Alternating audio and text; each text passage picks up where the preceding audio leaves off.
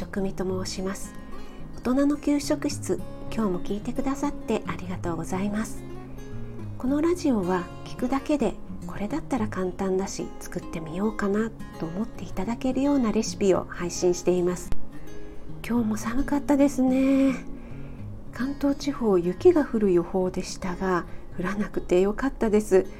私は車通勤なので雪道に慣れてないもんですから雪が降るとねもう本当に怖いんですよ。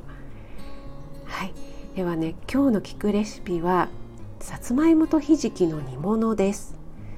さつまいもとひじきの組み合わせってどうですか？意外な組み合わせだと思われている方も多いんじゃないかなと思います。これがねとっても相性がいいんですよ。味はもちろんなんですが栄養価的にも理にかなった組み合わせなんですよね。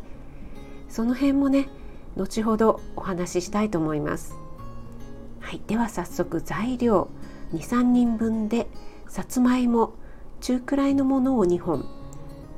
1本約200から 250g を目安にしています。油揚げ1枚。ひじき茹でたものを60から 70g 乾燥ひじきだったら 10g くらいです。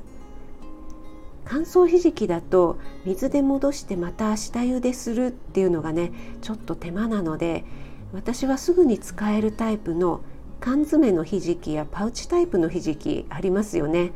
あれをよく使っています、はい、調味料はきび砂糖大さじ1杯半。醤油大さじ2みりん大さじ1です。では作り方です。さつまいもはよく洗って皮の汚れていたり黒くなっているところだけピーラーで剥きます。さつまいもはね皮の色素の部分に抗酸化作用があるので皮ごと食べてくださいね。さつまいもは1.5から2センチくらいですかね。煮崩れないように結構厚めの輪切りで OK です。太ければ半月切りにします。油揚げは縦半分に切ってから1センチ幅くらいに切って熱湯をかけて油抜きしておきます。鍋にさつまいもひじきこれは茹でてある状態のものですね。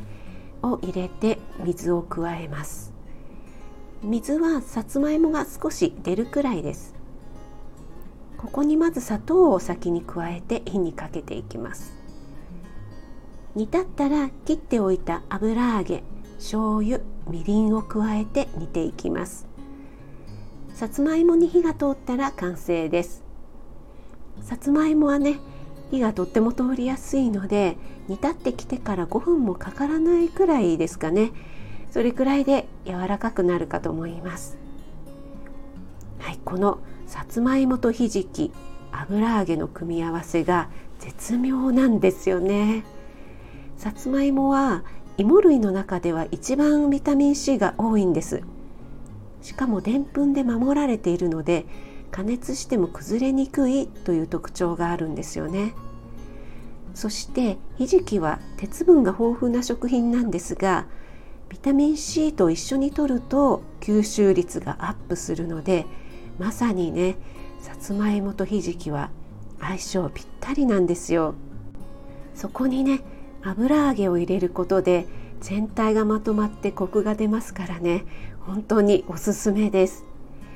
保育園の子供もこのメニューだとねひじきをよく食べてくれるんですよね。